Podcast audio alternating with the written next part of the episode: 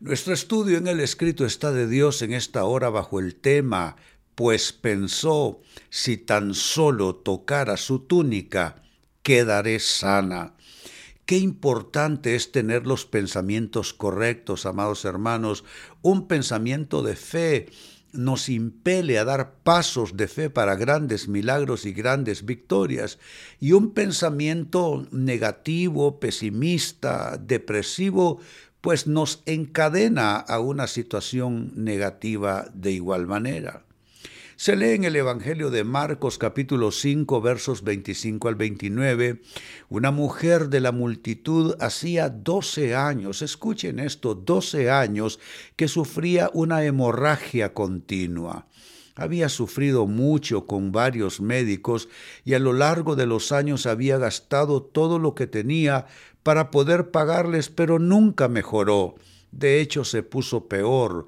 Posiblemente este es el cuadro de personas que tienen años luchando con ciertas condiciones. Algunas, como la dama que me escribe de Canadá, son condiciones heredadas. Pero en el nombre de Jesús, hoy nosotros vamos a declarar milagros como milagros encontró esta mujer tras 12 años de una hombre, una dura enfermedad, porque para una mujer tener esos incontenibles periodos, eh, eso es una cosa sumamente mortificante. Pues sigo leyendo, verso 27. Ella había oído de Jesús, como tú has oído de Jesús seguramente. Así que se le acercó por detrás entre la multitud y tocó su túnica. ¿Por qué se acerca a ella por detrás? Bueno, una mujer, figúrense en la ley de Moisés, las mujeres en su periodo menstrual eh, eh, eran de alguna manera marginadas durante, duraba ese periodo y hasta que se purificasen nuevamente. Entonces, si una mujer en periodo menstrual se sentaba en una silla, los demás no se podían sentar en ella, no podía tocar los utensilios en la casa, en fin, era una situación de marginación social y familiar. Entonces, por esa razón, esta mujer no tiene la libertad de acercarse cara a cara con Jesús, se acerca por detrás debido a esa marginación en que estaba por 12 años, figúrense, y se acercó por detrás entre la multitud y tocó su túnica. Verso 28, pues pensó, y ese es nuestro tema, pues pensó, si tan solo tocara su túnica, quedaré sana. Hoy yo declaro que pensamientos de fe nacen en tu mente y en tu corazón, hermano y hermana.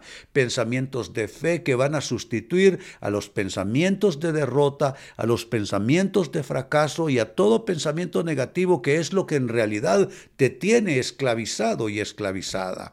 Leo de nuevo el texto, pues pensó, si tan solo tocara su túnica quedaré sana. Verso 29. Al instante la hemorragia se detuvo y ella pudo sentir en su cuerpo que había sido sanada de su terrible condición. Ahora mismo los cuerpos enfermos reciban esa visitación del Espíritu espíritu de vida de Cristo Jesús sanando los cuerpos enfermos, deteniendo todo progreso de la enfermedad y que las personas en primera instancia puedan sentir en su cuerpo la mejoría que luego será constatada por los médicos.